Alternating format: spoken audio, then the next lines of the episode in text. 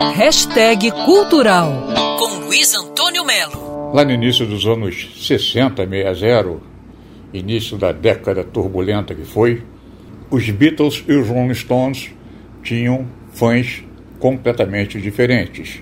Havia aquela lenda né, de que Stones e Beatles nem se bicavam, que os Beatles eram os bons moços e os Stones meio cafajeste, aquela coisa, aquela lenda toda em torno dessa, dessa figura né, do cabelo cortadinho, dos quatro Beatles e do início de cabelo desgrenhado e tal, da vida meio anárquica dos Stones. Lê de engano, meus amigos, eles são amigos desde o começo.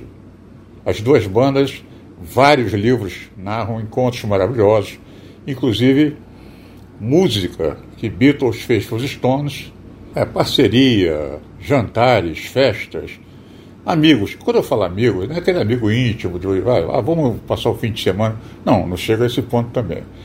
Mas a grande, grande barato dessa história é que os Stones vão gravar um disco novo, já estão pegando material, já estão gravando até coisa ao vivo, mas parece, tudo indica, 97% de chance desse novo álbum dos Stones contar com Paul McCartney no baixo e Ringo Starr na bateria, oficialmente, pelo menos em uma música. Ou seja, aquela lenda dos 60 nada mais foi do que um voo de galinha diante dessa notícia, né? de que os oitentões, agora, né, todo mundo na faixa dos 80, resolveram gravar junto. Para variar, a informação não foi confirmada pelos representantes dos músicos. E nem vai ser, porque isso aí vai tirar a cereja do bolo antes da cortina abrir.